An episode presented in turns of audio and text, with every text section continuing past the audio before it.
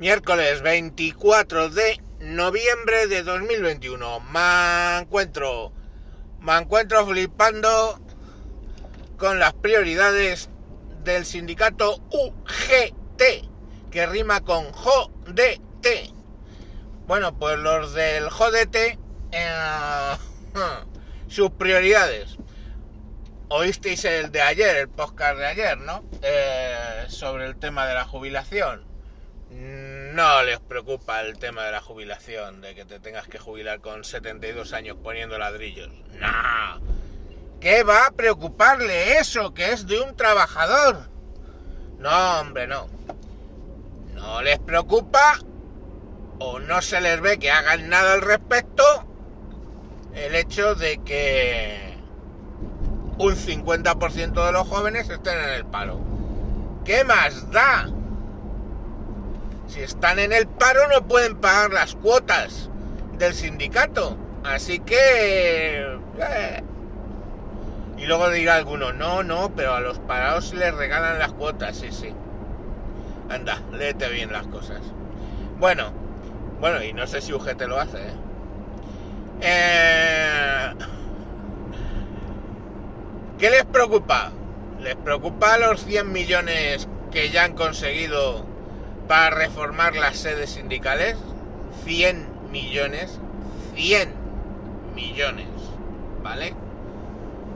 Eh, si los 500 del Ministerio de Igualdad os parecen, a algunos les parecerá cortos, a otros les parecerá mucho, pues 100 millones para, para adecentar, para reformar las sedes de los sindicatos, pues cada cual que diga lo que crea oportuno.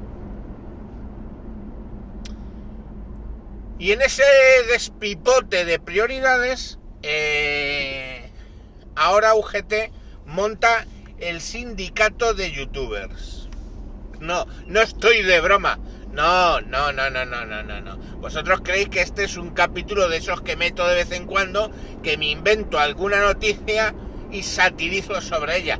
No, no, no, no, no, no, no, no, no, no. No. UGT ha creado el sindicato de youtubers.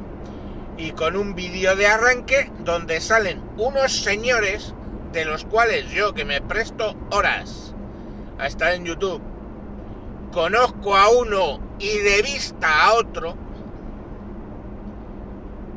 O sea, me quedo corto con decir que son poco representativos, diciendo una serie de cosas como que, eh, bueno, que están aquí para defender sus derechos, lo cual, hostia, hasta me parecería normal.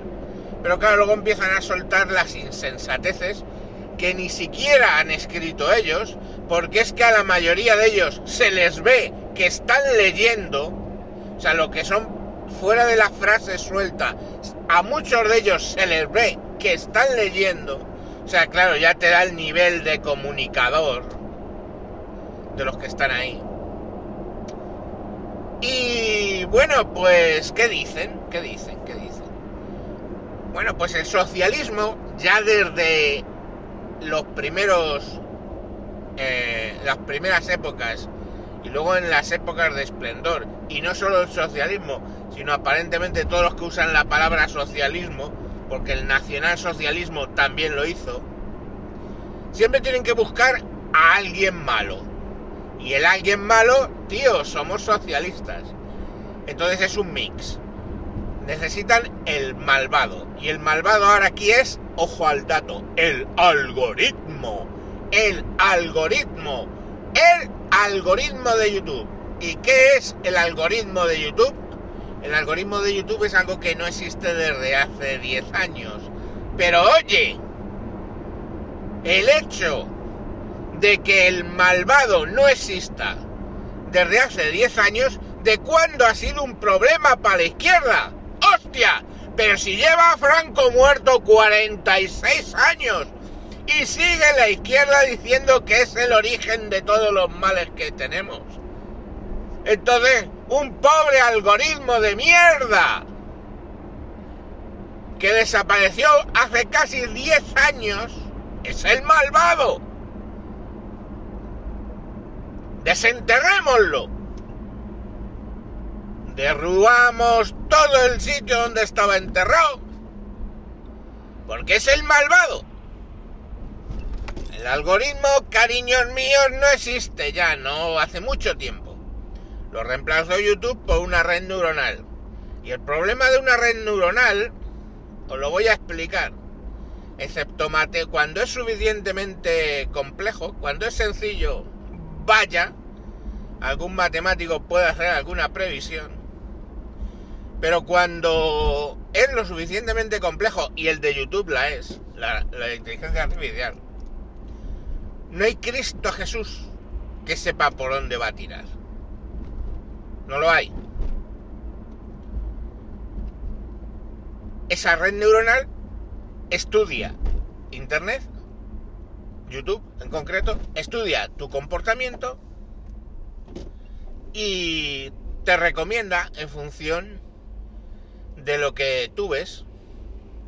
No una cosa de, oye, acabas de ver un vídeo de no sé quién y todos estos eh, que han visto ese vídeo han visto este otro, voy y te lo pongo. No, es infinito más complejo. Tan complejo que ni los propios eh, de YouTube saben dar recomendaciones para posicionar los vídeos. Con eso ya te digo todo. Y eso lo han sufrido youtubers de verdad grandes.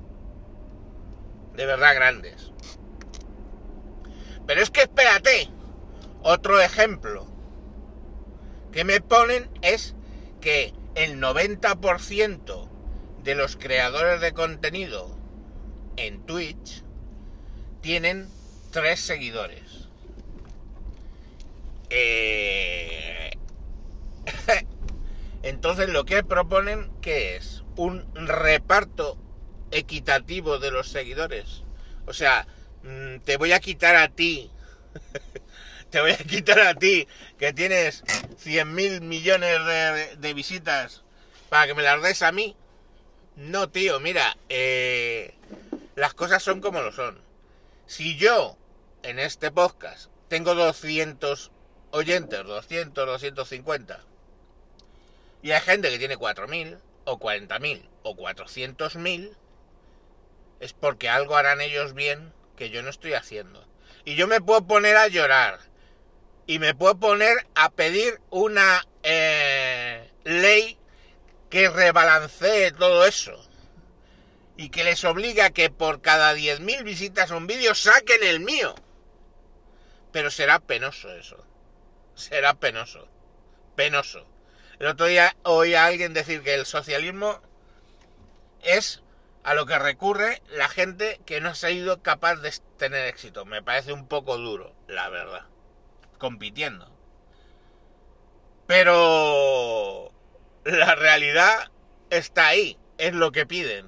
Que redistribuyan los oyentes. ¿Cómo? O sea, mm, me vas a obligar a verte a ti.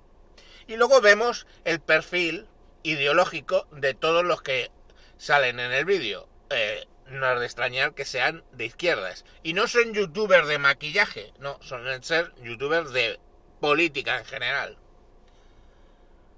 ¿Cuál es el problema a lo mejor? Que YouTube, quizá gracias a ese algoritmo, perdón, a esa red neuronal, probablemente es donde más cancha se da a todo tipo de eh, discursos políticos donde en Twitter es que no levantas cabeza, donde en Facebook ni te cuento, donde en Instagram ni te cuento. Si hueles un poco a derecha, en ninguna de esas redes vas a sacar la cabeza. Pero en YouTube, mira tú por dónde, los canales de liberales, conservadores, hostia, están teniendo cierto predicamento. ¿Qué cosas, oye? Pues nada, ahí el sindicato de UGT youtubers a por ello. ¿Y quién sale? Ya os digo, es que no conozco nada más que al Mauricio Schwartz. Alguien que me ha decepcionado eh, participando en ese invento. Porque Mauricio Schwartz eh, tiene un libro y era su discurso que se llama la izquierda Feng Shui. Esa izquierda que admite todo tipo de chaladuras y ecomemeces y todo ese tipo de cosas. Entonces era un discurso que me parecía razonable. Pero aquí qué haces, tío? Pidiendo el qué. Cuando tus vídeos tienen 4.000 tontos como yo que lo ven y yo ya lo veo de tarde en tarde porque estás teniendo una deriva de cojones. Y quitando ese y otro Paco Miguel o algo así, no sé quién, es que ninguno tiene ningún predicamento. Entonces, pues, a llorar, a llorar, a llorar en contra del algoritmo. Enterremos al algoritmo en el parro y repartamos los oyentes, los videntes de YouTube, del Rubius que ya no está, o de Ibai que nunca ha estado, entre todos los pobres TikTokers que tienen que enseñar el culo para ganarse el dinero, o entre todos los de Twitch que solo tienen tres seguidores. Pues muy bien, yo me parece que tengo como 20 o 25. Así que ya tendré que regalar alguno para esos pobres del 90% que tienen 3. Venga, mañana más y no sé con qué me sorprenderá la vida. Con un sindicato de los concejales de movimientos sospechosos, supongo. Que me denuncie por haberlos querido matar ayer o antes de ya no me acuerdo. Venga, hasta luego, Lucas.